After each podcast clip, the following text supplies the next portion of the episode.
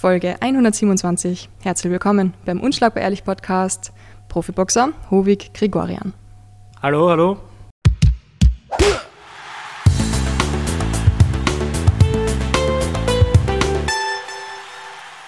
Es ist echt lustig, weil ich habe schon ein paar Artikel über dich schreiben dürfen. Aber wir haben noch nie eigentlich so richtig Ja, persönlich gar nicht, geredet. Gar nicht, gar nicht. Deswegen halt das Stimmt. erste Mal und wir sind da in dem Gym. Wen kennt das Gym da überhaupt? Lions, Äh, Lions Fight Club. Das Gym habe ich äh, mit meinem Management äh, vor zwei Jahren eröffnet. Ja. Und hier finden Boxkurse statt. Äh, und ich leite auch da teilweise die Stunden. Cool. Und ich bereite mich hier, wenn ich in Wien bin, auf die Kämpfe vor. ja.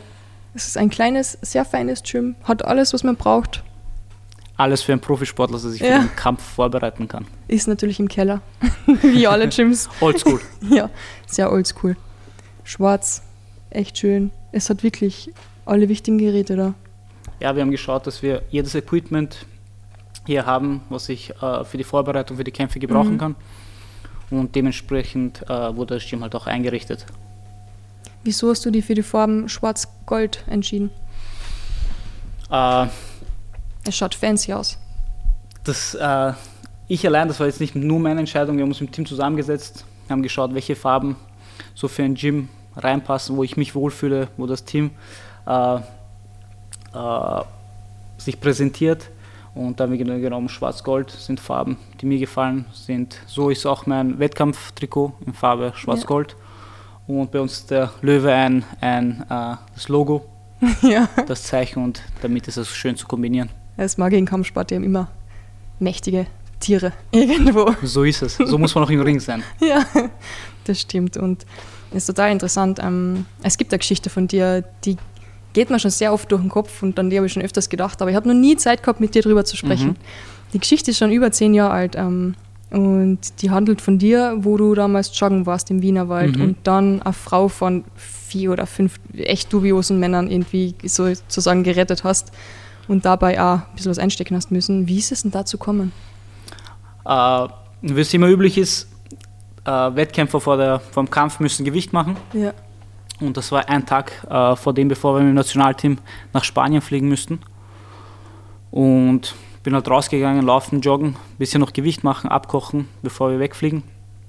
Dann bin ich auf dem Weg, habe ich gesehen, so kurz zusammengefasst, wie ein paar Jungs mit einer Dame stehen und mit der halt ein bisschen äh, gröber gesprochen haben. Bin vorbeigelaufen, habe zurückgeblickt.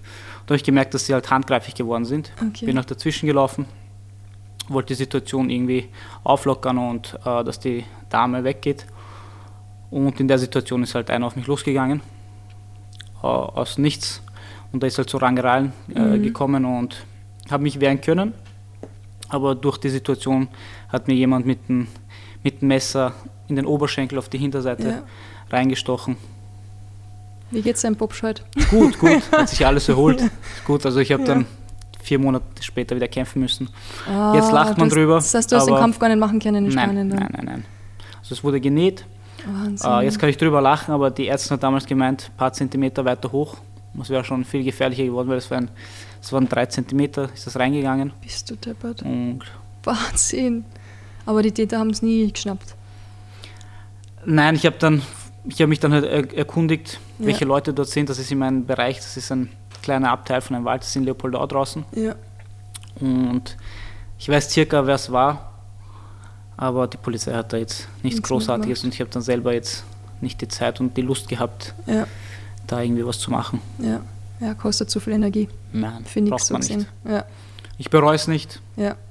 Ich habe dann mit die Dame hat sich bei mir mehrmals bedankt, aber Ja. von dem her, ich würde es wieder machen. Das glaube ich. Wahnsinn. Echt? Hast du so etwas Ähnliches wieder mal erlebt? Oder? Nein, Ja. nein. Braucht man nicht öfters, gell? Braucht man nicht öfters erleben. Ich glaube, kommt auch nicht alle Tage vor, Ja. aber es passiert leider Gottes viel zu viel in letzter Zeit in Wien und die Kriminalität steigt. Man muss da schon vorsichtig sein Ja. und Es Ja. ist echt gefährlich. Es ist übergefährlich, aber ja. Es ist traurig, dass es in Wiener langsam, langsam. Aber ich hoffe, dass es sich bessern wird. verbessert, gell? Ja, wurscht, du kannst wenigstens boxen. Das ist ein wichtiger, wichtiger Aspekt, ein wichtiger Punkt. Ich, ich könnte weglaufen, aber halt auch nur 100 Meter und dann bin ich fix und fertig. Nein, ich würde mich nie, äh, jetzt auf der Straße, wenn etwas zustande kommt, würde ich mich nie ich versuche alles äh, ja. mit dem Sprechen zu klären und ja, meistens klappt das auch, wenn man, wenn jemand etwas aggressiv ist, einfach lächeln, sagen, ja. alles gut und weitergehen.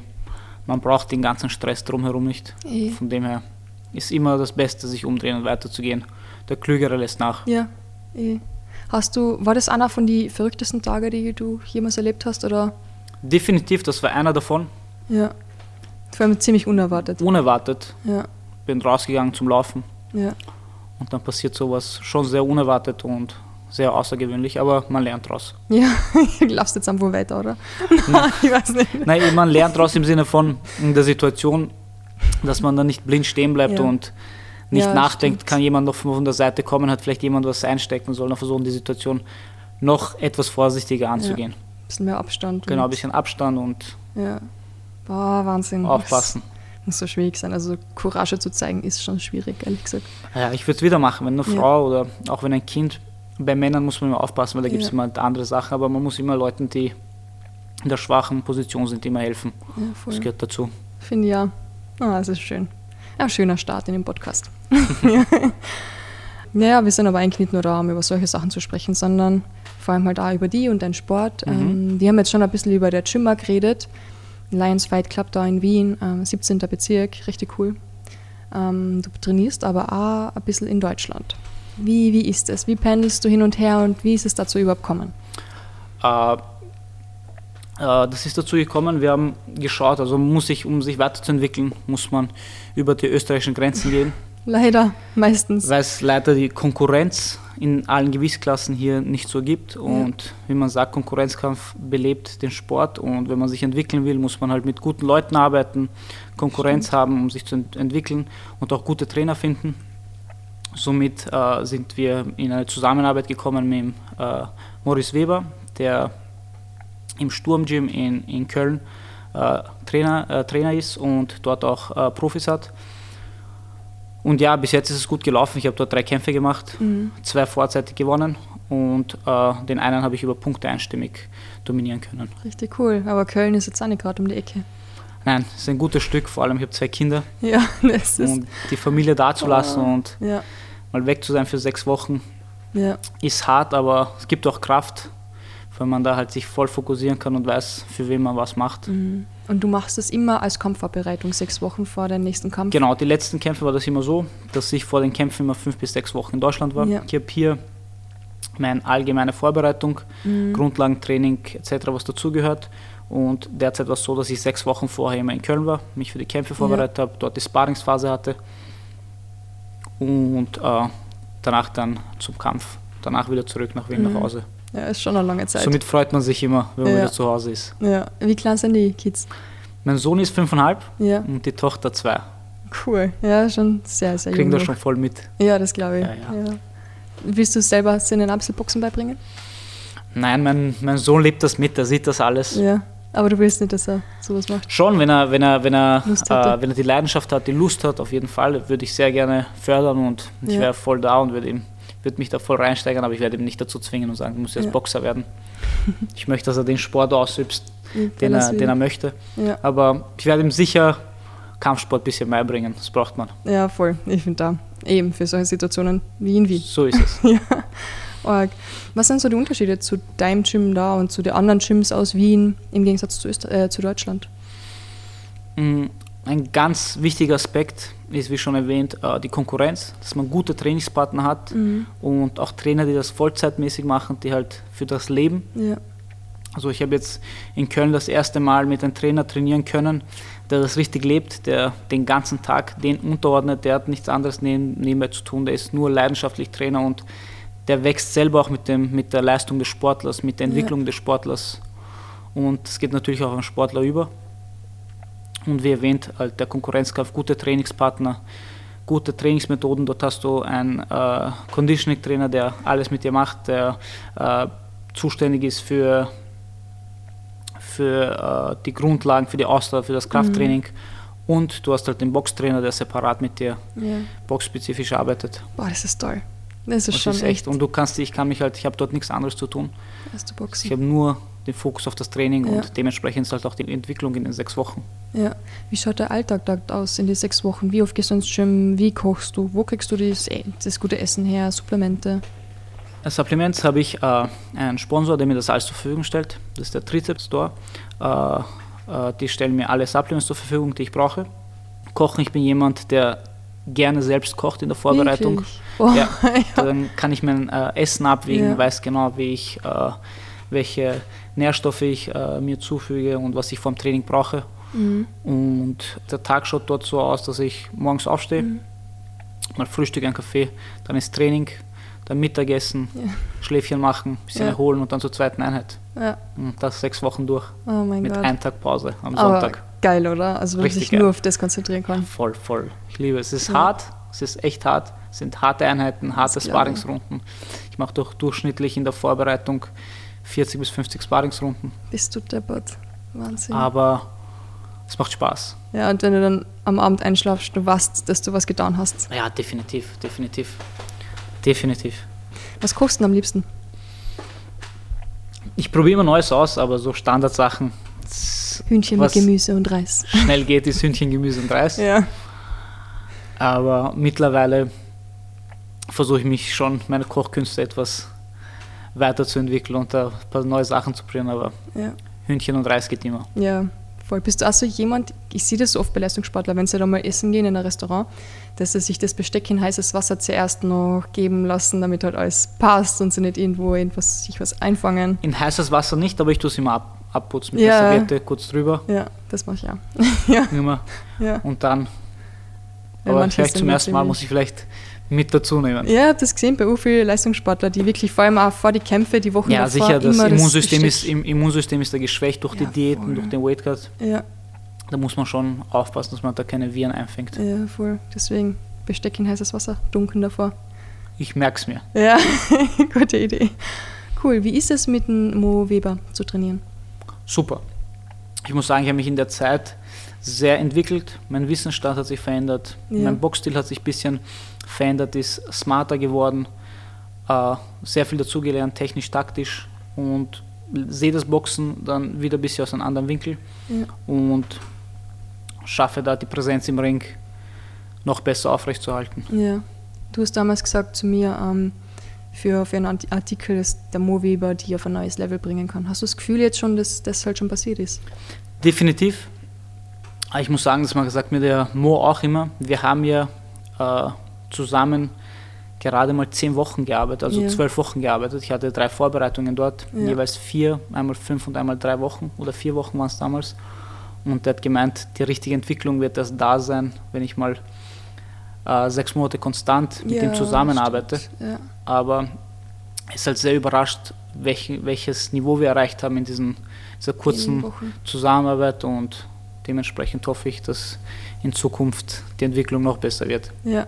Bekommst du ein bisschen was von Felix Sturm mit? Also der ist Weltmeister.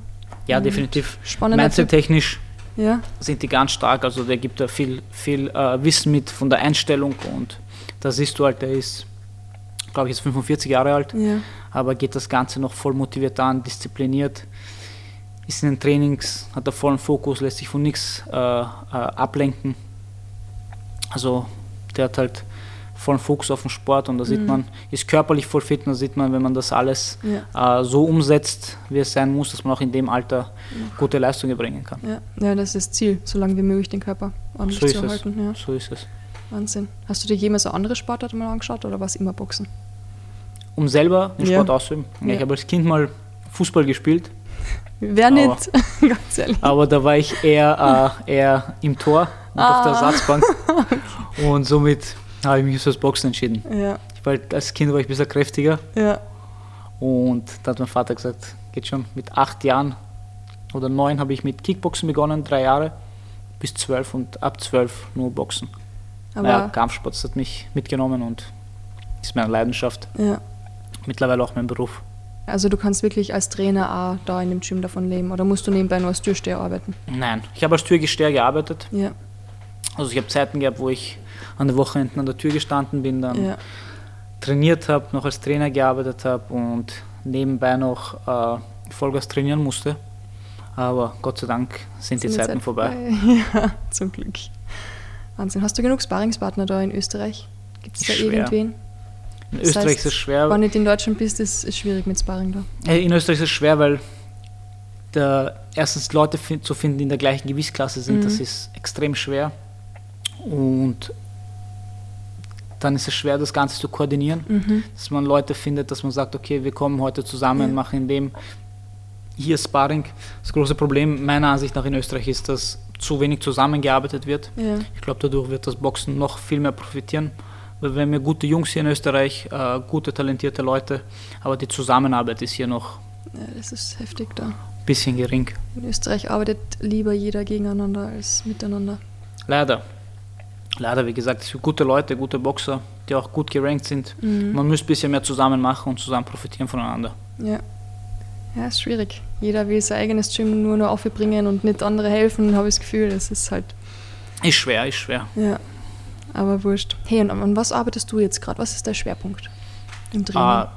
mein Schwerpunkt im Training. Mhm. Also ich habe das letzte Mal im Februar gekämpft. Und es war eine Zeit lang ein bisschen äh, eine Pause. Ich hatte ein bisschen Schmerz in der Schulter. Mhm. Jetzt, ich bin seit eineinhalb Monaten gut wieder im Grundlagentraining und mache viel Grundlagen, Mhm. Krafttraining, Grundlagen.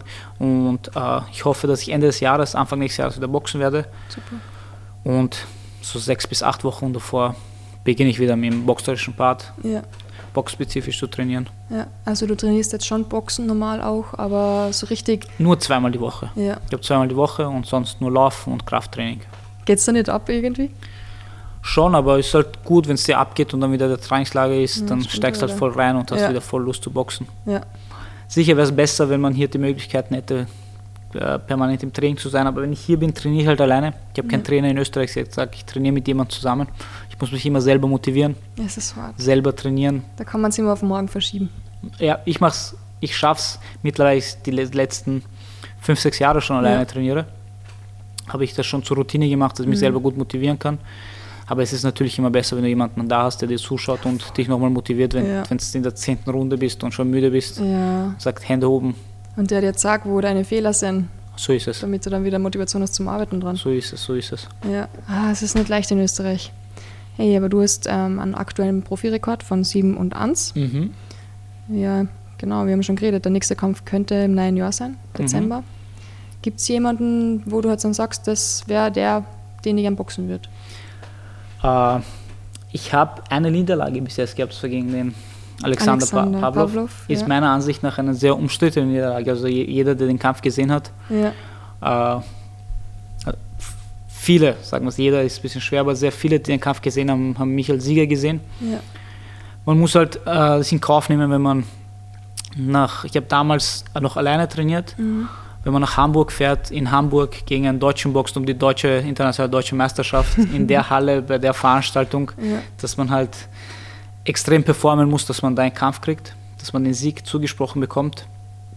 Aber das wäre zum Beispiel ein Gegner, gegen den ich Gern gerne nochmal wieder im Ring stehen würde. War das so deine geschissenste Niederlage, wo du sagst, Ja, Ja. Das, war, das war ein Kampf, was mir eine richtige Ohrfeige gegeben hat und Ja. mal mir gezeigt, dass ich noch härter trainieren muss ja, und noch disziplinierter sein muss und einfach mit noch mehr, viel mehr Fokus in das Ganze ran muss. ah, es ist beschissen, wenn man dann rausgeht und du warst eigentlich, hättest gewinnen können und Ja, es ist, es ist halt echt bei dem Kampf so gewesen, dass minimal, ich glaube 2% mehr, dann wäre es echt einstimmig gewesen und dann Ja. hätte man mir den Kampf nicht wegnehmen können. Aber ich würde mich freuen, gegen den wieder zu boxen. Der ist momentan sehr gut gerankt, der ist die Mhm. Nummer 70 in okay. der Weltrangliste. Der hat ja vor, glaube ich, vier Monaten in Österreich gekämpft gegen den Markus Nader. Mhm. Hat ihn in der, glaube ich, siebten oder achten Runde K.O. geschlagen. Und dadurch hat er einen richtig großen Sprung gemacht in der Weltrangliste. Ja, Mein Ziel wäre es, mit denen zu boxen. Der hat jetzt auch einen Titel, den äh, IBF Interconti-Titel ist das, glaube ich. Mhm. Ja, Und dann so jemanden jetzt vor die Fäuste zu kriegen, ist ein bisschen schwer mit dem Management, aber schauen wir mal. Vielleicht klappt das nächstes Jahr. ja, voll. Wer macht denn der Management? Äh, mein Manager ist der Jan Stefanov, Mhm. Ist auch äh, Teilhaber vom Gym, Ah, oh, Besitzer vom Gym und macht auch mein Management derzeit. Ja, okay, das heißt, der wird da vielleicht, du hast ihm wohl gesagt, hey, Ja, ja. ich will ihn nochmal. Den Fokus haben wir, den Fokus haben wir. Ja, oft tut man sich ja ein bisschen so aufbauen. Sucht man sich aber Gegner, damit man einen gescheiten Rekord wieder hat und sagen kann, jetzt möchte ich den und den haben. Hast du so etwas ah, Ah, im Plan? Das gehört zum, zum Boxsport Boxen dazu. Aufbaukämpfe nennt man das. Ja. Äh, das Problem ist halt, dass Leute lange auf solchen Aufbaukämpfen sitzen bleiben und dann einen Rekord haben von 20-0. Mhm. aber nie gegen richtige Boxer gekämpft haben und nur, sagen wir so, im, in der Boxsprache gegen Taxifahrer aus Ungarn oder aus Tschechien Ja, geboxt genau. haben, die nebenberuflich. Die in der ersten Äh, Runde dann plötzlich K.O. gehen mit so an, nach einem Jab. Ich, ich finde es halt, ich find's halt okay, wenn man ein, zwei Kämpfe so macht, aber ich gehe dem nach, dass ich sage, ich möchte immer nur Leute boxen, die im Ranking vor mir gerankt Ja. sind. Also ich boxe, möchte keine Leute boxen, die hinter mir gerankt sind. ja. Jetzt nach meiner, nach meiner letzten Niederlage, was ich gehabt habe gegen den Pablo, habe ich drei Kämpfe gemacht. Das waren immer Leute, die vor mir gerankt waren. Ja, Und dadurch habe ich einen guten Sprung auch wieder nach vor gemacht. Somit, ich glaube, wenn man in der Weltrangliste Mhm. hochkommen möchte, muss man gegen bessere Leute boxen. Ja, also wenn man auf sein eigenes Können äh, vertraut, und vor allem ist es, ist es nicht auch ein bisschen, mh, nicht leichter, aber ja, doch vielleicht schon ein bisschen einfacher, gegen Leute zu boxen, die es können, als an Anfänger oder irgendwelche leicht, äh, leichter, äh, Weil die die dann ja auch selbst besser machen. na sicher, also es gibt, es gibt beim Boxen so ein, so ein Gerücht, dass man sagt, gegen Leute, die halt nicht boxen können, ist es teilweise schwerer zu boxen. Man sieht halt teilweise Mhm. Ja, gute Boxer, richtig gute Boxer, die dann halt, jetzt Fallobst würde ich nicht sagen, aber einen sehr unorthodoxen Gegner vor sich Ja. haben, der jetzt nicht äh, auf hohem Niveau ist, aber sich schwer tun mit dem, weil es äh, mit solchen Leuten einfach schwer ist. Die, diese Leute werden nie einen Kampf gewinnen gegen einen Boxer, Ja. aber die machen das, dem, das Leben eines Boxers manchmal schwer, weil Ja. die halt sich komisch bewegen, nur weglaufen und so jemanden zu stellen und dann den zu besiegen, ist halt ein bisschen schwerer als, Ja, als so. Und es steht, entsteht auch kein interessanter Kampf. stimmt, ja. Und du bist eigentlich nur im Nachlaufen. Genau. Na, ich sage immer, es, Kämpfe sind interessant, wenn es auf Augenhöhe ist, wenn man eine gewisse Konkurrenz hat, man sich hochkämpft. Und da muss man halt gegen gute Leute boxen, die halt jemanden nach vorbringen. Mhm. Wer hat dich so inspiriert eigentlich von den ganzen Boxer, die es so gibt? Ja, inspiriert zum Boxen hat mich der Arthur Abraham. Ist- ist Wirklich? mein Ja. Deutscher. Du bist ja urgern in Deutschland, ha? Ja. Na, ey, Arthur ist mein Landsmann, der ist ja auch Armenier. Ah, hast Und recht. Das als Kind war das vergessen. so gang und gäbe bei uns, dass ich mit meinem Vater gesessen bin und gewartet habe, wann, Wann der Arthur boxt. Und damals noch auf RTL. genau, RTL und ARD damals. Ja. Boxen im ersten.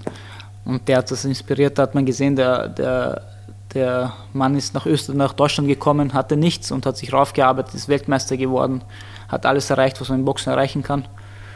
Und das war schon eine Inspiration. Schönes Vorbild. Ja, aber so, äh, wo ich mir sehr viel, also vorbildtechnisch, äh, ich sage mal so, von denen ich mir sehr viel abschaue, sind Boxer wie Canelo. Mhm. Haben wir gerade im Fernsehen gesehen. Ja, Im Gym da es läuft läuft Canelo. immer, Ja. immer. Also bei uns im Gym ist immer Canelo drinnen. Ja. Das ist jemand, von dem ich mir sehr viel abschaue. ja. Spannend. Canelo, Vasili Lomachenko. Vasil wahrscheinlich. Lomachenko, ja. Triple G hast du schon Ja, erwähnt. für, für mich ist Canelo Superboxer, Triple G. Dann gibt es noch den Murat Gassiev, der war im Cruisergewicht. Ja. Weltmeister, ist auch ein Superboxer. Das Ja. sind so Leute, die mir vom Kampfstil her auch sehr, sehr taugen und von denen ich mir gerne viel abschaue. ja. Irgendwelche alten Boxer dabei? Mm, Ehrlich gesagt nicht. Ehrlich gesagt, nee. Es ist witzig, ich war jetzt ähm, im, Flugzeug und habe halt da, weißt du, da gibt es immer die Mediathek, kannst halt Filme anschauen im Flugzeug, vor allem so Langstreckenflüge und ich habe mal die Doku angeschaut von George Foreman. Verdammt, ich habe das alles gewusst, sein Leben und dass er nebenbei dann Priester war und dass er sieben Jahre nicht geboxt hat und dann wieder die Weltmeisterschaft geholt hat und dass er urspät erst mit dem Boxen begonnen hat und er echt eine scheiß Kindheit gehabt hat. Aber das alles in einem Film zu sehen wieder, ist ist so halt- richtig unglaublich. Die haben schon jeder so seine Lebensgeschichte, die, Wahnsinn, wenn man, wenn man sich da jeden anschaut, also zu 90 Prozent sind das Inspirationen, wenn man sich sowas anschaut, ist man motiviert. Wenn man Ja. sich auch anschaut, dann Anthony Joshua, der hat mit 18 Jahren mit dem Boxen begonnen Ja, so spät, gell? und ist Olympiasieger geworden. Ja. Vier oder fünf Jahre später, ich Ja. glaube vier Jahre später ist er Olympiasieger. Das ist eine Sensation. Ein Conor McGregor Ja. in der UFC, der hat von Sozialgeld gelebt Ja. und ist sieben Jahre später Multimillionär gewesen. Ja, also. war volles Problemkind. Ja, aber man sieht, wenn man, wenn man bereit ist zu leisten, bereit ist zu trainieren, sich zu quälen und auf vieles zu verzichten, dass man schon Ziele erreichen kann. Ja, voll. Das finde ich so lässig eben. Das, wenn du warst im Sport, ist das so cool. Meistens halt, wenn du wirklich alles reinhaust, du kriegst ein gutes Ergebnis außer. Ja, ich bin schwer davon überzeugt, Ja. wenn man bereit ist zu, zu leisten und Mhm. schwierige Situationen äh, durchzugehen. Es wird nicht immer nur bergauf gehen, es wird auch, äh, man wird auch sehr tief fallen und man wird auch eine Zeit lang am Boden bleiben, aber wichtig Ja. ist dann irgendwie die Kraft zu haben, aufzustehen und weiterzumachen. Keiner kann mir erzählen, der im Leben im Sport oder generell erfolgreich ist, dass er nie Tiefpunkte gehabt. Das gehört einfach zum Leben dazu. Ja. Das ist ein Prozess, an dem wir wachsen. und stärker werden und daraus muss man lernen. Was waren so deine schlimmsten Tiefpunkte? Ja, sporttechnisch, äh, ich war, also ein schwerer Tiefpunkt war, ich war 2000, 2015 war das, war ich so in meiner Amateurkarriere am Höhepunkt, da habe ich in Deutschland beim Chemiepokal, das ist so mhm, eines der größten Turniere ja. beim, äh, beim olympischen Boxen, da habe ich äh, den, im ersten Kampf den Europameister besiegt damals, der ja. dann zwei Wochen später Europameister geworden ist, im zweiten Kampf äh, den Koreaner und im dritten Kampf habe ich äh, geführt und mir ist dann im Kampf die Bizepssehne gerissen. Oh mein Gott! Fuck. Und zwar, ich war da auf, auf, in meiner Bestform und ich alle drei Kämpfe dominiert und dann ist im, im Halbfinale war das, ist meine Bizepssehne gerissen. Vor allem das ist ungut. Erstens mal, man spürt es richtig krass und zweitens, ja. der scheiß Bizeps rollt sich rauf. Ja. Was auch echt schick ist fürs Boxen. Und du brauchst den Bizeps zum Boxen. Ja, voll, voll. Also du, die Hand war nicht mehr, war nicht mehr einsatzbereit. Ich habe dann trotzdem, das ist in der zweiten Runde passiert, ich habe dann trotzdem mit einer Hand den Kampf fertig gemacht. oh Gott. Habe dann 2-1 trotzdem äh, zwei Punkte Richter waren für den Gegner, einer für mich ja. verloren. Und das war halt auch die Olympia-Quali, war zwei Wochen später. Und ich habe halt alles dem untergeordnet, ja, damals trainiert, ja. Vollgas. Und dann vor so einem großen Ereignis vor der Olympia-Quali. So eine Verletzung. Und der Typ, den ich im ersten Kampf besiegt hatte, hat sich, der ist dann Europameister geworden, hat sich, also die ersten fünf bei der Europameisterschaft hatten dann ein Ticket bekommen, das ja. war damals für Rio. Ah, 2016. Oh mein Gott, wie bitter. Und dadurch, das war ein, das war ein echter Tiefpunkt. Ja, das glaube ich. Da hast du mal ein Jahr lang, kannst ja. nichts machen. Das war schlimm. Ich will nicht zurückdenken. Unglaublich. Tut mir leid, dass wir da jetzt nochmal hingegangen sind. Nein, das gehört, also ich meine, ich will das nicht wiederholen, meine ich. ich weiß wohl. Aber auch viele Lehren gezogen aus der Zeit. Ja. Viel gelernt, durch, äh, Durchhaltevermögen aufgebaut. Ja, was tut man da ein Jahr lang? Also ich sage mal, die ersten zwei Monate war einfach nur nachdenken, warum Depri. ist das passiert, Depri. Ja, und danach äh, begonnen wieder, weil es war ja so, ich habe, glaube ich, drei Monate so einen Gips gehabt, ich habe mhm. die Hand mhm. nicht bewegen können. Das auch noch. Und dann siehst du halt wieder, wenn es dann nach drei Monaten, ich glaube acht Wochen waren das der Gips unten ist, wie, du nimmst halt extrem Muskelmasse ab, der Arm ist extrem dünn, du oh hast, ist ganz schlimm. Und dann wieder Step by Step ja. langsam aufgebaut, langsam ins Training gekommen. Hast du heute noch so Dysbalancen?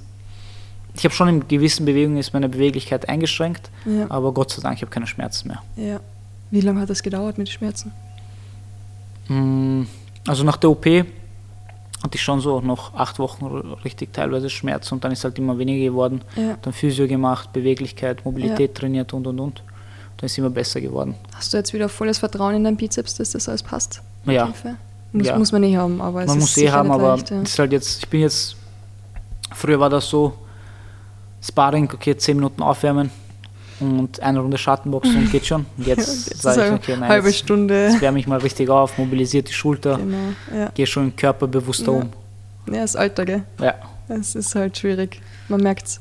Das ist Früher ist man einfach vom Stand weg gesprintet und jetzt geht es ja, ja, halt nein, nicht mehr. Das ist extrem. Also man, ich entwickle mich ja auch als, als Trainer weiter und da sieht man einfach, wie wichtig es ist, aufzuwärmen, den Körper mal ein bisschen hochbringen ja. und dann erst Vollgas da reinzufahren und zu belasten. Ja, das merkt man. Du merkst sofort einen guten und einen schlechten Trainer. Ich habe einen Fußballtrainer gehabt, die haben uns, er war so grottenschlecht, hat keine Ausbildung gehabt und wir haben einfach äh, Torschüsse üben müssen, ohne Aufwärmen. Und die denken so, was zur Hölle? Und dann Nein, vor dem Spiel jeder immer Verletzungen gehabt und Adduktorenserrung. Nein, das Problem ist äh, meiner Ansicht nach, dass viele Trainer einfach die, die Sportler ohne ein Konzept trainieren, ohne eine ja. richtige Trainingsplanung, oft ins Übertraining gehen. Also ich habe mal mit einem Trainer trainiert, ja. der hat uns Montag bis Samstag gequält. Mhm. Läufe und Training und Sparring und und und. Du ja. hast einfach keinen Progress gehabt, du hast keine Entwicklung, weil der Körper einfach mit der Regeneration nicht nachgekommen ist. Genau. Und jetzt trainiere ich halt mit, den, äh, mit dem Mode, ist, da ist die Intensität in einem Training viel höher, mhm. aber du hast genug Erholungszeit, die Trainingsplanung ist richtig und dann merkst du, okay, der Körper macht das viel besser mit ja. und es ist auch eine Entwicklung äh, gegeben, der Körper entwickelt sich, du ja. hast einen guten Progress. Und es macht ja überhaupt keinen Sinn, wenn du jetzt dich so ja eigentlich verbrennst und dann für den Kampf eigentlich keine Energie mehr hast. Immer, was ist das? Gar nicht. Ich sage immer, man muss auf, beim Training darf man nie beim Berg kommen. Du musst ja. beim Training immer auf 98 Prozent ja. sein. 95 Prozent. Beim Kampf brauchst du dann die 100 Prozent, mhm. weil dann nach, nach 100 Prozent hast du wieder einen Fall. Ja. Es ist nun mal so. Wer ist so dein Sparringspartner, wo du sagst, okay, von dem kriege ich ordentlich auf die Birnen? du sagst, der fordert mich ordentlich? Hm, in Österreich? Ja, Nein, in, Österreich, und in Deutschland. in Österreich habe ich wenig Sparring gemacht. Also ich Ja. habe mit guten Jungs zusammengearbeitet, wo wir uns äh, ebenfalls gegenseitig äh, gefördert haben. Der Uma ist zum Beispiel einer, leider ist er jetzt in, in Ja, also okay. leider, für mich leider, weil ich keinen guten Trainingspartner verloren Ja, habe, für ihn sicher gut. Der ist in LA, der trainiert dort. Wildcard. Der war einer, genau, mit dem ich sehr viel trainiert habe. Muss Nach dem man Nationalteam auch. Habe ich vor, habe ich vor. Ja? Ich habe eh letztens mit ihm drüber gesprochen, habe ich auf jeden Fall vor, mal Na komm im Dezember, da bin ich ja dort. ein Trainingslager dorthin zu kommen Ja. und äh, mich ein bisschen vorzubereiten. Ja. Na, wäre eh super. Das wäre perfekte Zeit eigentlich vor deinem Kampf, vor dem Ja. nächsten.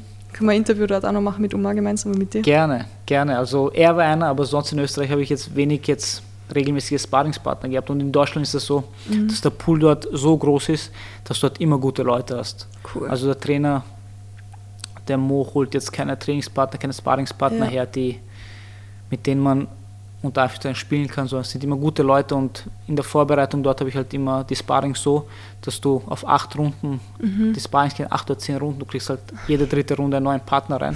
Somit bist du von den ersten drei Runden schon müde, Ja, dann kommt voll. ein frischer rein, der nochmal Druck macht und dann geht der raus, dann kommt noch ein frischer. Also ja. du musst da schon extrem abliefern in den Sparrings. Ist das manchmal so etwas, das total viel Überwindung kostet, wenn du vielleicht einmal echt einen Scheißtag hast und nicht aus dem Bett willst und du gehst ins Gym rein und du wachst halt, ist Sparring? Äh, Oder ist das jetzt nur so mein Ding? Ja, also wenn ich, wenn, ich so, wenn ich so weiß, okay, heute ist Sparring, dort ist immer so, dass du, dass ich Anfang der Woche immer die Ja. Sparringstage weiß, zum Beispiel Aha. Montag, Mittwoch, Freitag. Ja. Und ich stelle mich dann auch mental voll drauf Ja, ein, also voll. dass ich mich dementsprechend ernähre, schaue, dass ich gut geschlafen habe Mhm. und mit Fokus hingehe. Sicher gibt es Tage, wo du halt merkst, der Körper ist jetzt müde, da muss man halt drüber fahren. ja, Aber sonst versuche ich mich schon richtig auf das Sparring einzustellen. ja. Wie machst du das mental? Äh, Denkst du schon die Nacht drauf? Also du, du bist dann eh schon, der Körper ist eh eingestellt drauf, Nein, aber der Körper ist eigentlich, was ich, was ich halt, was ich halt äh, gerne mache, ich schaue mir dann äh, Sparringsvideos an, Mhm. äh, entweder alte Sparringsvideos von mir, um die Fehler zu sehen, wo ich, Ja. äh, was ich noch verbessern kann, oder ich schaue mir äh, äh, Kämpfe an von einem Golovkin oder von einem Canelo und nehme mir da Aktionen raus und versuche diese dann im Sparring umzusetzen ja. und versuche das zu, noch zu verfeinern für mich. Ich gehe das halt, ich gehe ein Sparring eher als Lernprozess an, Mhm. als dass ich jetzt sage, okay, ich gehe jetzt in den Ring rein und schlage mich mit jemandem, weil da hat man keine Entwicklung, sondern ja. äh, ich habe gelernt, dass man im Sparring es nicht wichtig ist, jetzt äh, unbedingt äh, der zu sein, der mehr Schläge reinbringt, der den Gegner vielleicht im Sparring K.O. schlägt. Mhm. Das bringt sich nichts. Also ich sehe das Sparring eher als zum Lernen, dass ich gewisse Aktionen, die ich noch nicht kann, versuche, dieser Mann anzubringen und aus dem zu lernen. Ja. ja, es gibt ja so viel. Wann hast du das Gefühl, du hättest jetzt mal alles gelernt, was es gibt im Boxen? Nie. Geht also nicht, im? Boxen kannst du nie auslernen. Ja.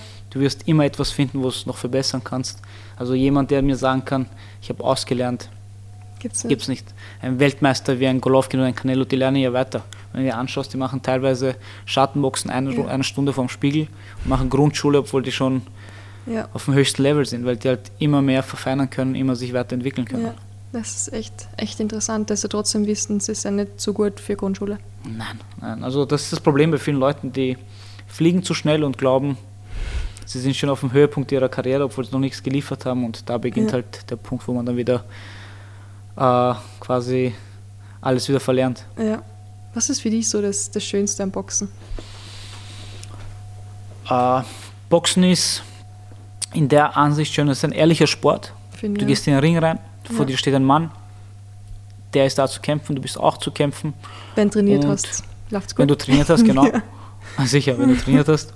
Und da muss man halt die Leistung abrufen und dann sieht man einfach, äh, wie, bereit, wie sehr du bereit warst, dich in der letzten Zeit zu quälen und für diesen Kampf vorzubereiten. Ja. Also, wenn man sich gegen gute Leute stellt und in, in den Ring geht gegen gute Leute, da wird halt die Leistung, da muss halt die Leistung passen, damit, damit man da performen kann. ja, Das ist halt ein ehrlicher Sport. finde ich ja. Das ist ziemlich cool. Ja. Deswegen hast du Podcast unschlagbar ehrlich. Weil ich das Gefühl habe, dass die Kampfsportler alles sehr ehrlich sein müssen, auch mit sich selbst. Du brauchst da immer ordentliches Feedback. Du kannst jetzt sagen, na, aber eh nicht so schlecht, weil im Video siehst du genau, dass der Rechte jedes Mal runterfällt. Nein, voll, halt- voll, voll. Deswegen sage ich, es ist wichtig, gegen gute Gegner zu boxen. Sicher, man kann sich äh, 20 Kämpfe lang einen Fallops-Gegner Ja. holen und den K.O. schlagen in der ersten Runde. Ja. Aber jeder, der Ahnung vom Boxen hat, lacht über sowas. Ja. Also, ich möchte gegen ich habe jetzt nie gegen Top-Top-Leute geboxt, die in Top 50 oder, Mhm. äh, oder in, in, also in den Top 50 gerankt waren, aber ich, ich habe Leute geboxt, die auf Nummer 80 gerankt waren, Leute 120, Leute 180 und von dem her, man muss sich gegen gute Leute stellen, damit man auch vorankommt und damit man sieht, welche Fehler man hat. Weil Ja. gegen Leute zu boxen, die schwach sind, die werden dir nie deine Fehler zeigen. Du wirst nie an dein Limit kommen, du wirst nie dran denken müssen, okay, das war schlecht, das muss ich verbessern, wenn du die Leute in der ersten Runde K.O. schlägst. Ja. Was hast du das Gefühl, was Canelo macht, was du nur machen solltest, damit du mal darauf kommst? Ist es Ja. bei ihm so viel Talent? Nein, also es, man nimmt sicher sehr viel. Äh, es gibt viele Leute, die viel Talent mitnehmen, aber diese Leute sind einfach so diszipliniert im Training. Ja. Äh, die geben so Gas, das kann man nicht, das kann man sich nicht vorstellen. Bei denen ist alles dem Sport untergeordnet. Und solche Leute wie ein Canelo, wenn man sich die Dokus von denen anschaut, der hat es auch nicht immer leicht gehabt. Mhm. Der hat einfach, ich Der bin davon überzeugt, auf einer Farm. Genau. Ich bin davon überzeugt, wenn man weitermacht, weitermacht, weitermacht, irgendwann mal erreicht man das Ziel. Man muss nur so ehrlich zu sich selber sein und halt Vollgas im Training geben. ja. Und Consistency is the key. Genau. Und man macht ein gutes Team. Ja. Du kannst Gas geben, du kannst gut sein, aber wenn du kein gutes Team an deiner Seite hast, dann ist es auch schwer. ja. Aber du hast es jetzt gerade, oder hast du Ich habe ein gutes Team, ja. Ja. Ich habe ein gutes Team fühlst du wohl? und die nächsten Jahre hoffe ich werden noch besser. Ja. Was wären so das, sagen wir mal, Ziel in den nächsten drei, vier Jahren? Mm, Ich plane jetzt ehrlich gesagt nicht so weit voraus, so Mhm. drei, vier Jahre, aber für mich ist ne- auf jeden Fall ein Ziel. So Step by Step, Kampf für Kampf? Ja, also es wäre für mich schon ein Ziel, nächstes Jahr unter den Top 100 zu sein, Mhm. gerankt zu sein. Top 50 bis 100 Mhm. und einen Titelkampf nächstes Jahr zu machen. Voll. Ich würde gerne wieder in Österreich boxen, weil ich habe jetzt lange nicht mehr in Österreich geboxt. Das ist auch ein Punkt, was ich gerne machen würde, mal bei einer guten Veranstaltung wieder in Österreich zu boxen Ja. und halt in der Weltrangliste hochkommen und gute Kämpfe gegen gute Leute zu machen. ja. Das Wie- wäre der Fokus. Wie sieht das deine Familie, dass du Boxer bist? Ja, meine Frau hat mich, hat mich so kennengelernt. Ja. Sie kennt, Kann man mehr ändern. Sie, sie kennt nichts anderes von mir. Ja. Also ich habe auch am Anfang gesagt, ich werde viel unterwegs sein Ja. und das ist meine Leidenschaft. Ich werde das machen, solange ich kann. Das ist mein Beruf. Ja. Und sie supportet mich da, sie ist da voll an meiner Seite. Die Kinder kriegen das voll mit. Ja. Die sind da auch voll da und meine Eltern genauso. Also mein Vater war selber Ringer, Mhm. hat das professionell gemacht, damals in der Sowjetunion. Und dadurch bin ich in einer Sportlerfamilie groß geworden, wo man, Mann, traumhaft. Ja. wo man, wo Sport immer ein Bestandteil war. Ja, und du hast erzählt, ähm, du bist ja in Moskau geboren. Genau. Wie, wie waren das so die ersten sechs Jahre in Moskau? Kannst du dich noch an irgendwas erinnern? Nein, wir sind, ich bin in Moskau geboren, 92. Mhm. Also damals war in Armenien der Krieg ausgebrochen, äh, in äh, Bergkarabach, in Arzach auf Armenisch. Äh, Armenisch. Und wir sind halt von Armenien geflüchtet. Ich bin dann in Moskau geboren und wir waren dann zwei, drei Jahre in, in, in Russland. Ich, aber ich erinnere mich an Mhm. Gar gar, nichts. Ich bin der Einzige von uns in der Familie, der kein Russisch spricht. Na! Sprechen alle Russisch. Ich verstehe es zwar ein bisschen, Ja. aber ich spreche kein Russisch. Okay. Ja, und dann sind wir nach Deutschland und von Deutschland nach Österreich. ah, wirklich zuerst Deutschland. Okay. Wieso nicht Deutschland geblieben? Ja, das, das liegt ja eh voll dort. so voll, voll. Also, ich weiß nicht, es war, ich glaube, es hat dann Probleme gegeben dort mit den Papieren oder so. Mhm. Und der uns dann, dann sind wir nach, äh, nach Österreich gekommen Ja. und hier haben wir dann äh, bleiben dürfen quasi. Immer Wien. Nein, ich war als erster, waren wir, wir waren in Graz, Ja. dann von Graz waren wir eine Zeit lang, ich bin in Großenzersdorf groß geworden. Oh Gott, ob du okay. kennst. Ja, ja, kenne ich. Ich bin dort in die Volksschule gegangen äh, und bis in der Mittelschule war ich dort und so mit zwölf sind wir nach Wien gekommen. Spannend. Also vom, vom Dorf in den 10. Bezirk und Ja. im 10. Bezirk bin ich dann. Gott, wie war das? Das ist ein Horror. Äh, Ganz ehrlich. verschiedene Welten.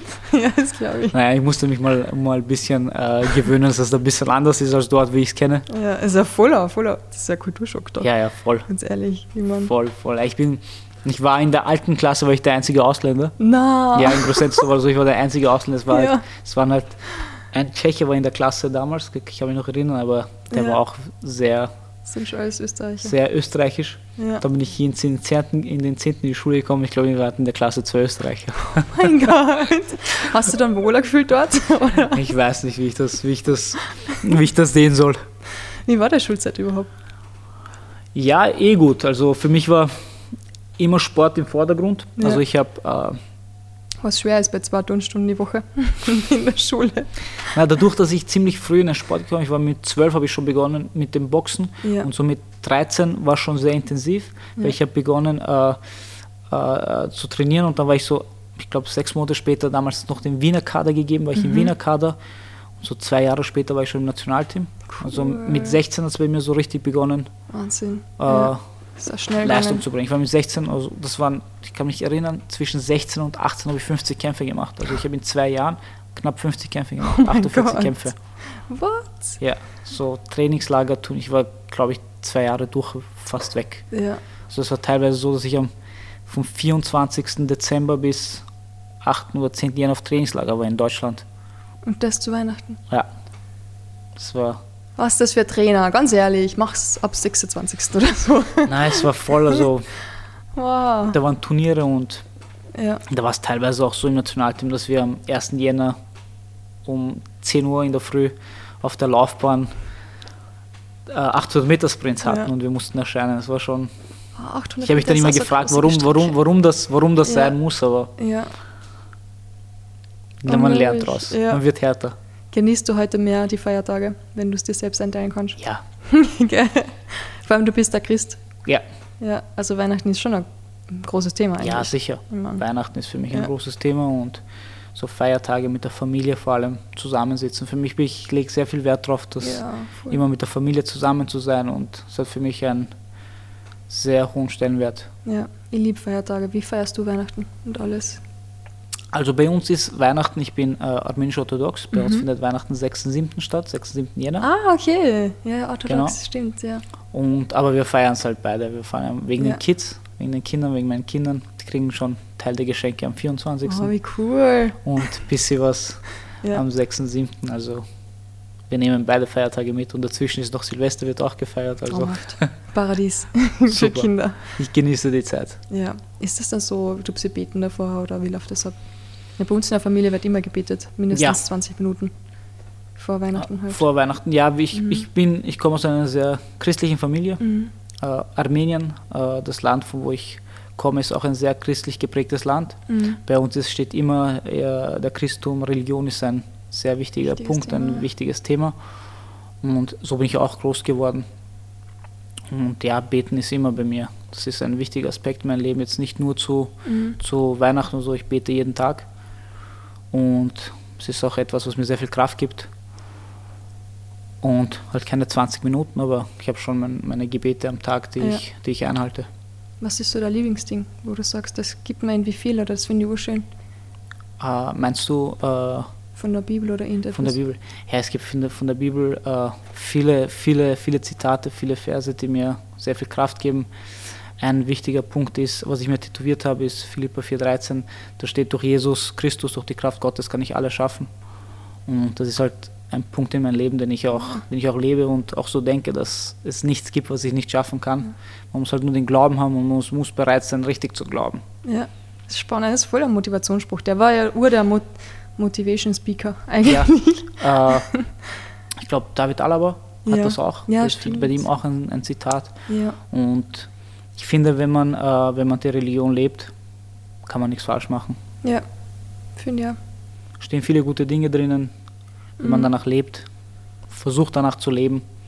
Vor allem, es gibt so ein bisschen Hoffnung, oder? Ja, Also ganz ehrlich. ja in der heutigen Zeit ist, ist das, glaube ich, für mich die einzige Hoffnung. Ja, ja, dass vielleicht doch jemand Erbarmen hat da oben und Ja, die Leute irgendwas beibringt. ja. Ja, arg. Ähm, du hast schon erzählt, also du hast Fußball gespielt, du hast mit zwölf Jahren richtig angefangen zu boxen. Das heißt, du hast Boxen wahrscheinlich geschaut, als in der Kindheit auch mit deinen Eltern vielleicht ein bisschen. Mm, ja, also wie gesagt, mein Vater war selber äh, Ringer. Ja. Wieso bist du nicht Ringer geworden? ich meine, Ringen ist schon Wir, cool. wir, waren, wir waren in Österreich und mein Vater hat mich dann mal in, ein, in eine Ringerschule gebracht und hat Ja. gesagt, das hat nichts mit Ringen zu tun, was ich hier sehe, weil er war selber auf einem sehr hohen Niveau in der Sowjetunion. Ah, Okay. Da hat er es gesehen und hat gesagt, hat dein Handbasch wahrscheinlich noch nie getroffen. nein, Ja. das, ist, das ist lang her. Also Ja. ich, mein Vater hat mich Ringen gebracht, das war 2000 oder so. Also da Okay. hat, ich glaube, da war der Hampasch noch nicht als Ringertrainer tätig. Ja. Ich habe selber mit ihm noch nie gesehen, aber ich habe viel von ihm gehört, dass er sehr gut ist. ja. Ah, und dann hat mein Vater gesagt, ja, es, mach das Boxen. Dann bin ich, also Kickboxen als erster, weil war auch näher bei uns, gleich um die Ecke und dann Boxen. Ja. Ich bin dann beim Boxen geblieben, weil da waren, habe ich halt, wurde mein Talent, würde ich sagen, erkannt Mhm. und dann gefördert und dann Und bin die, ich da die, geblieben. die Ohren bleiben schöner. ich sehe es für meinen Vater. Mein Vater hat voll Ringerohren. Ja. Also richtige Ringerohren. Machen die eigentlich Probleme im Alter, die Ringerohren? Außer, Äh. dass man vielleicht die Ohrenhörer nicht mehr reinbringt. Genau, das ist, ich wollte sagen, wenn, er, wenn mein Vater versucht, so Musik zu hören, am Abend sich was anzuhören, dann kriegt er Ohrstöpsel nicht rein. Schon Das ist, glaube ich, der einzige Punkt, der ihm stört ein bisschen. Ja. 2014 hast du der Staatsbürgerschaft bekommen. Genau. Ich habe schon gemerkt, ähm, Armenien bedeutet da extrem viel, obwohl du selbst eigentlich nie wirklich dort gelebt hast. Nein, ich habe 2014 würde ich, äh, wurde ich äh, eingebürgert, Eingebürgert? genau. Mhm. Dazu eine, so eine, äh, da wurden, glaube ich, damals 22 Leute eingebürgert Mhm. in Österreich, die Ah, sportlich sechs- f- äh, 65 Leute oder und 65, se- 21 Sportler. genau Ja. sowas, genau, sorry. Unter anderem auch die, die Alexandri-Schwestern, die jetzt ja total erfolgreich sind im Synchronschwimmen. Genau, und es wurden Weltmeisterinnen. genau 21 Sportler, einer davon Mhm. war ich und Ja. Gott sei Dank, ich habe damals die Staatsbürgerschaft bekommen und somit habe ich dann kurz, äh, weil davor hat man ja nicht an Weltmeisterschaften, Europameisterschaften teilnehmen Genau, können, an ja. Großereignissen und danach wäre halt das Ziel äh, Olympia gewesen, Mhm. aber dann ist halt leider mit der Schul Schulter das Problem gekommen Scheiße. und danach habe ich halt, nachdem ich dann Verletzung weg war, habe ich dann mit Profiboxen schon begonnen, weil nochmal warten vier Jahre hätte sich Na, nicht das ist ausgezahlt, zach. das wäre zach. Das ist Sache. Und vor allem Profiboxen kriegst du halt doch Geld. Ja, Profiboxen kriegt man Geld und ich muss sagen, es ist auch ein bisschen eine andere Sportart. Mhm. Also Amateurboxen und Profiboxen kann man nicht vergleichen. Das sind zwei Paar Schuhe. Was gefällt dir besser? Man Profiboxen. Das Profiboxen, ja, Ja. definitiv. Weil es weniger, also härter ist und weniger lang. Es ist härter, das Profiboxen ist härter Ja. und das Amateurboxen ist halt auf dreimal drei Minuten. Da kann man so den Gameplay, da kann man den Kampf nicht richtig aufbauen. Und beim Profiboxen ist es halt so, du siehst halt so, bei ma- manchen Kämpfen sieht man, dass sie bis zur vierten Runde einer der Abtasten. Favorit ist. Ja. Und dann ab der vierten bricht er weg und der andere gewinnt den Kampf. Da sieht man richtig, dass man taktisch das Ganze angehen muss und Ja. da schon noch mehr das Durchhaltevermögen und äh, die Härte und die Stabilität im Kopf, dass man im Mindset einfach Ja. stark genug ist, da durchzubeißen, obwohl man harte Treffer kriegt, Mhm. sieht, dass das halt noch wichtiger wird. Arg. Mir fällt da gerade dieser Boxkampf ein, da hat es einen Boxkampf gegeben, urlang schon her, der ist im Guinness-Buch der Rekorde, der hat 102 Runden gedauert. Kannst du dir sowas vorstellen? Das ist so Wahnsinn. Ich habe mal gelesen, also, äh, dass die damals 48 Runden gekämpft haben, so zu Muhammad Ali-Zeiten, oder nicht Ja, 48, ja. oder 24 Runden, Ja, ja, genau, genau, ja. wo ich Mhm. sage, Das ist Respekt. unglaublich, oder? Respekt, die Kondition, die du brauchst für Ja. Und das dahin 24 dann noch frisch Runden ist, dass du noch frisch bist. Ja. Ja. deswegen sind die Boxer früher so, so, so früh gestorben, weil so viele Ja. Schläge auf den Kopf zu kriegen. Vor allem, und die Handschuhe damals waren noch ein bisschen anders. Ja, genau, das war ein bisschen, Das das, war ja. Beton, was die da Ja, gehabt das haben, ganz schlimm, ehrlich. Das ist schlimm. Also der Boxen hat sich weiterentwickelt, Gott sei Dank. Ja, finde ich auch spannend. Naja, ein Thema, das, das ich unbedingt eigentlich noch ansprechen möchte. Aber zuerst wollte ich dir noch fragen, wie wie es da so geht mit der mit die Wiener. Die Wiener Grantigkeit. Ist das etwas? Stört dir das? Ist das etwas, das da wurscht ist? Nein, ich ignoriere das ehrlich gesagt. Ja. Ich ignoriere das. Ich nehme es mit Humor. Hast du angepasst? Ja, ich nehme es mit Humor. Ich habe mir Ich angepasst. nehme es ich nehm's mit Humor. Ich, ich lasse mich da nicht verleiten. Du meinst, wenn die Leute ein bisschen grantiger Oh, sind? ja. Und, nein, Mhm. ich nehme es mit Humor. Ey, Das bei mir Ding- färbt das voll ab. Also wenn, ich, wenn jemand mich voll anpisst, dann piss, bin ich auch voll angepisst. Ja, ich verstehe es voll. Also ich kriege so manchmal äh, äh, ein bisschen mehr zu spüren. Ich glaube, durch das Aussehen, äh, wenn man Ah, stimmt. ein bisschen Bart hat und äh, dunkle Haare und Ja. kriegt man schon ein paar Mal so, vor allem von den älteren Leuten, Echt? ja, solche merkst schon. Und dann, wenn's, ja, aber wenn es dann denen, der ich nehme es dann mit Humor und komme dann denen Ja. entgegen und sprich super Deutsch, Ja, die schauen dann zurück und denken, ja, der kann Deutsch sprechen. Und dann sind sie ja meistens. Ja. Heftig, da darf ich mich gar nicht aufregen, weil als, Österreicher. Na, ich, Das, sicher, man begegnet manchmal Idioten. ja, Da muss man halt drüber. oh, Also schwierig, oder? Gott, Versuche nicht meine Nerven wegen solchen Leuten kaputt zu machen. Ja. Das müsste man den ganzen Tag. ja, ich bin mal nach Weihnachten nach Wien gekommen und war schon sechs Stunden Zugfahrt. Von Kärnten nach Wien.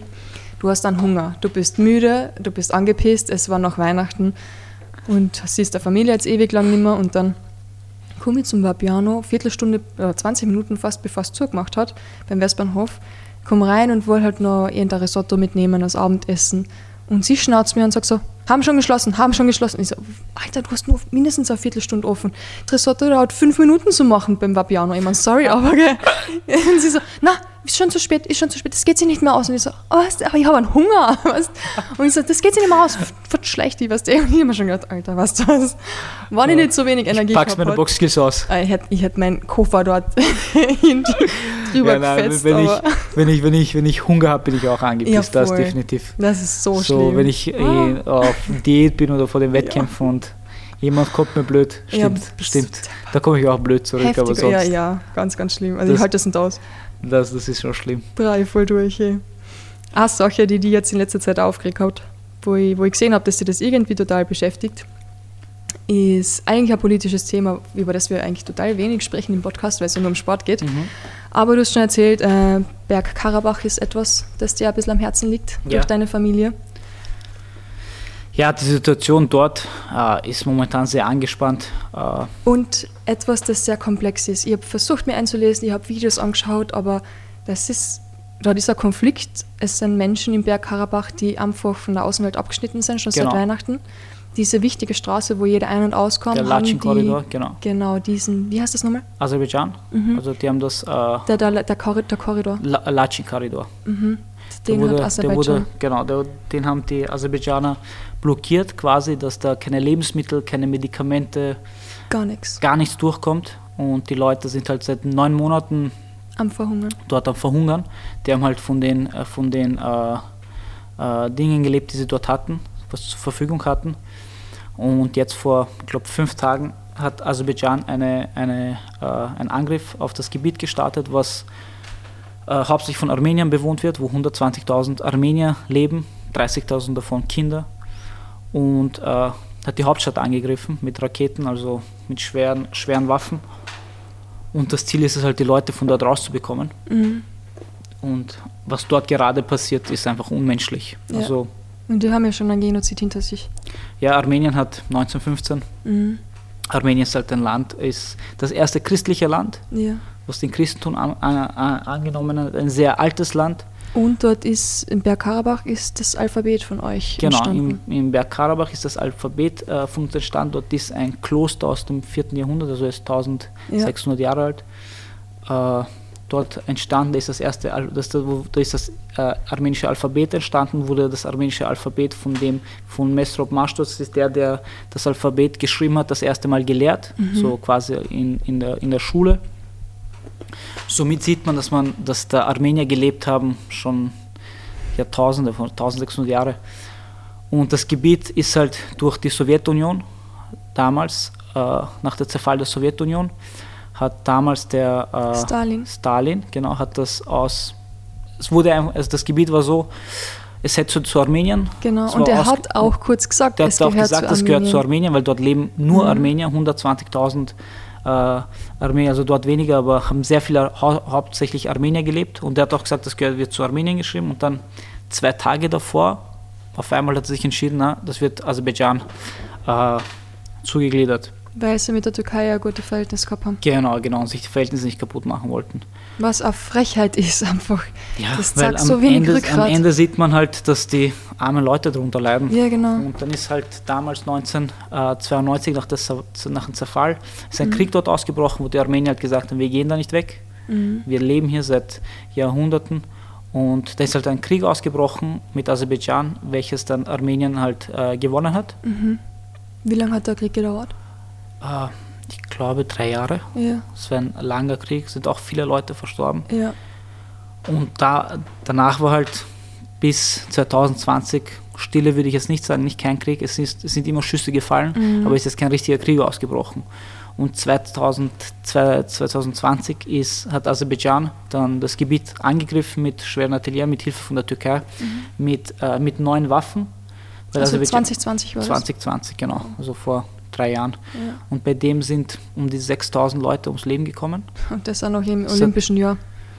Äh, Frieden eigentlich. Es hat 44, Jahre, 44 Tage gedauert, der Krieg. Ja.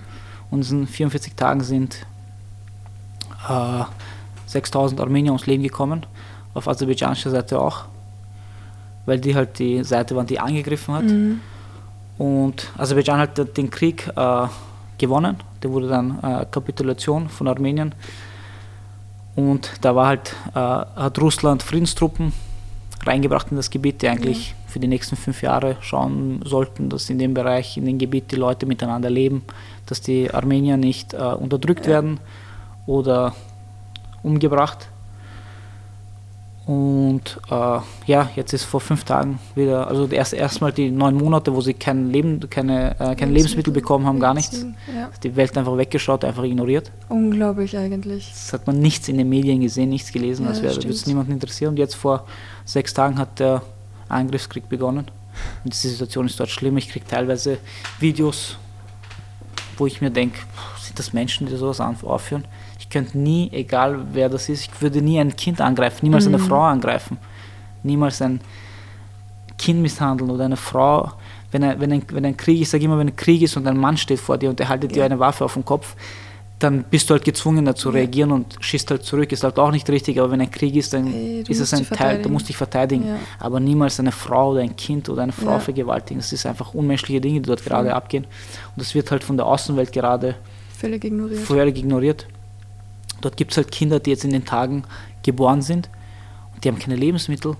Die liegen, die sind auf den, auf den, Stra auf den Feldern leben gerade die Leute. Also ich sehe da Bilder und meine Frau hat dort eine Freundin, die halt in der Region lebt. Wirklich? Und sie hat sich mit der gehört, sie sagt, wir sind im Keller. Ja. Die, sind, die sitzen im Keller und warten halt gerade, also verstecken sich vor den aserbaidschanischen Soldaten, warten halt, bis jemand da eingreift, dass sie da einfach rauskommen, weil die haben Angst, einfach da rauszukommen. Boah. Haben weder Essen dort noch irgendwas. Die Männer sind halt unterwegs, sie sind draußen irgendwo und die Frauen sitzen im Keller. Ganz schlimme Situation. Ganz schlimme Situation dort. Wie kann man so leben? Ich verstehe nicht, wie sowas durchgelassen wird. Ja, man, man sieht halt, was ich nicht verstehe, ist die Doppelmoral, weil in der Ukraine passiert auch gerade Krieg der Krieg zwischen Russland und Ukraine und da setzen sich halt alle ein. Aber das Gleiche passiert auch dort gerade mhm. und setzt sich keiner ein. Und der Grund dafür ist, dass über Aserbaidschan russisches Gas nach Europa kommt. Ja. Und da sieht man einfach, dass die. Und die Deutschen. Die Deutschen, dass es einfach, dass einfach die, die Leute egal sind, sondern es geht einfach nur um, ja. ums Geld. Und, und, bei der Ukraine hätte man halt eben das, die ganze Weizen und alles gebraucht. Lebensmittel. Genau. Und deswegen müssen wir uns da ein bisschen mehr einsetzen, weil Du verstehst mich, du verstehst mich. Ich, ja, was ich im Leben, was ich hasse, ist einfach Doppelmoral. Wenn man ja, das stimmt. eine sagt und das andere macht. Wenn man, wenn man gerade lebt, dann muss man in jeder Situation gerade leben und dann nicht schauen, okay, habe ich da Vorteile und wenn ja. ich da Vorteile habe, bin ich ruhig. Das ist unglaublich, gell? Jetzt in der Ukraine, die ganze Welt ist aufgestanden und hat geredet, aber das gleiche passiert gerade in Armenien. Das gerade passiert gerade mit dort mit unschuldigen Kindern, Frauen, Männern, alten Leuten, die einfach nicht gehen können und ihre Häuser verlassen müssen. Mhm. Jetzt rausgehen und die wissen nicht, ob die, ob die in Armenien heil ankommen können, weil die Frau kann sich nicht bewegen, die ist 90 Jahre alt. Die wird irgendwo zurückgelassen. Ja, 100 Pro. Das ist schlimm. Ich kann mir das einfach, vor allem heutzutage. Ja, solche Situationen nehme ich halt mit. Ich bin gestern echt im Bett gelegen und habe wieder über das Thema nachgedacht. Ganz schlimm. Vor allem, wenn es da Kinder sind, die ja. drei, vier Jahre alt sind, die nicht ja. wissen, was da gerade abgeht. Weil 2020 äh, ist ein Krieg ausgebrochen und viele Kinder haben schon ihre Väter verloren. Es sind halt 6000 ja. Menschen gestorben. Und der ich habe mich sehr mit dem Thema befasst, weil ich äh, dort Leuten helfen wollte und auch teilweise getan habe, so viel ich konnte. Und da hast du halt Lebensgeschichten, wo der Vater auf einmal tot ist, mhm. den gibt es nicht mehr, mehr. Dann ist die Mutter, die muss drei Kinder durchfüttern. Und jetzt, nach dem Ganzen, ist jetzt, verlieren die ihre, ihre, ihre Wohnung. Der Vater ist dort irgendwo begraben in Arzach, ja. in Karabach müsstest den zurücklassen und irgendwie fliehen, aber wissen nicht, ob die in Armenien heil, heil, heil ankommen. Mhm. Das nächste Problem ist ja, die haben den Latschin-Korridor jetzt ist geschlossen. Ist völlig zu, für alle. ich weiß nicht, ob sie es jetzt geöffnet haben, weil es ist gestanden, dass die EU angefordert hat, dass das ja. geöffnet werden muss, weil da ein Genozid stattfindet gerade, mhm. Menschen aushungern. Aber der ist gerade zu, meinem Wissensstand nach. Und, die, die Leute kriegen keine Lebensmittel und die werden es bis zur letzten Sekunde ja. zulassen. Ja. Und es ist schlimm, dass heutzutage sowas stattfindet. Ja, und vor allem, dass man nichts macht, obwohl man eigentlich schon was machen könnte. Ja, ich sag's mal so, äh, ich habe äh, hab letztens ein, eine, eine Dokumentation angeschaut von einem Historiker, der hat so geredet über den letzten Völkermord an den Armeniern. Mhm. Und er sagt halt, das ist ein Völkermord gewesen, da wurden 1,5 Millionen äh, Armenier auf skrupellose Art und Weise umgebracht, denen wurden die Köpfe abgehackt und so weiter. Äh, ich sage immer, ich bin ein Mensch, Das ist damals vom Osmanischen Reich äh, ja. durchgeführt worden. Ich habe kein Problem mit den Türken. Ja. Das ist für mich, das ist, was die Vorfahren gemacht haben. Das ist eh schon äh, wurscht. Das ist eh schon wurscht. Das ist schon passiert. Ja. Aber man muss bereit sein, dass man die Geschichte aufarbeitet, dass, dass man sagt, okay, es hat stattgefunden, wir machen es jetzt besser, wir leben jetzt friedlich zusammen. Und wenn jetzt in dem Jahr wieder sowas passiert, dann siehst du, dass die Leute einfach von der Geschichte nichts gelernt haben und das Ganze sich einfach wiederholt. Voll. Und das spaltet. Und das spaltet die Leute natürlich. Ja. Und so viele, Sicher. die immer sagen, na, für was Geschichte, das ist ja eh schon alles vorbei, braucht kein Mensch. Und ich denke mir so, schau es da an, schau es da einfach an. Schau, was Hitler aufgeführt hat damals. Ja. Es passiert, es ist genau das Gleiche, passiert jetzt. Mhm. Halt nicht in Gaskammern, aber die Leute werden einfach eingesperrt, denen wird nichts zu essen geben, die kriegen keine Medikamente, Babys, die gerade geboren sind. Ja. Wenn das Tier ins Spital geht, meine, meine Frau hat ein Kind bekommen, das Kind hat fünf, wir waren drei Tage im Spital, hat alles bekommen. Die liegen dort herum. Ja. Dort gibt es kein Spital, gar nichts, wurden irgendwie entbunden und liegen jetzt in den Schoß von der Mutter. Ja. das ist nix. schlimm. Keine, keine Hygiene, gar nichts. Gar nichts, die Situation ist einfach ganz schlimm dort. Wahnsinn. Ich hoffe, dass sich das bessert. Ja. Gibt es irgendetwas, wie man helfen kann? Ich glaube, jetzt momentan kann. Das Einzige, was man machen kann, ist einfach das Thema ein bisschen präsent machen, dass die Welt das sieht, weil, wie gesagt, Hilfsgüter stehen ja vor mhm. stehen mehrere Tonnen Lebensmittel, Medikamente, alles, die werden einfach nur nicht reingelassen momentan. Müssen Sie es mit also, Paragleiter rein von oben über Luft irgendwie runterfallen lassen, aber es ist schwierig. Ich, ich hoffe, dass die EU und der Westen eingreifen werden.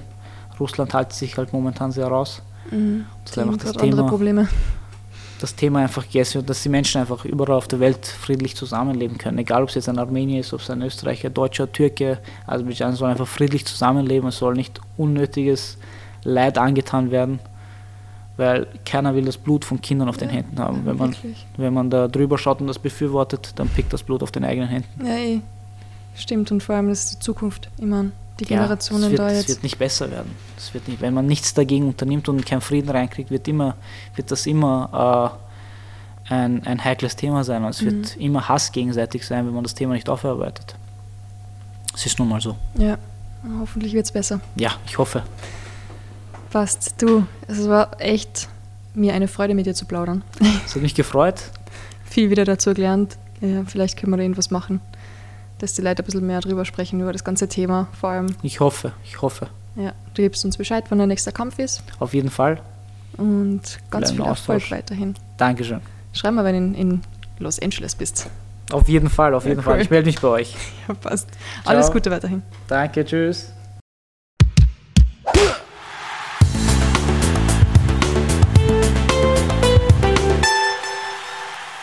Das war Podcast Folge 127 mit dem Profiboxer Hovik Gregorian. Auf seinem Instagram könnt ihr immer am Laufenden bleiben und erfährt dort auch am schnellsten alle Informationen zu seinem nächsten Kampf. Wer beim Hovik einmal ein Probetraining machen will, kann sich gerne über den Lions Fight Club informieren und anmelden. Ich wünsche euch ganz viel Spaß. Danke, dass auch ihr diese Woche wieder bis zum Schluss mit dabei wart. Bleibt gesund viel Energie beim Training und bleibt weiterhin unschlagbar ehrlich.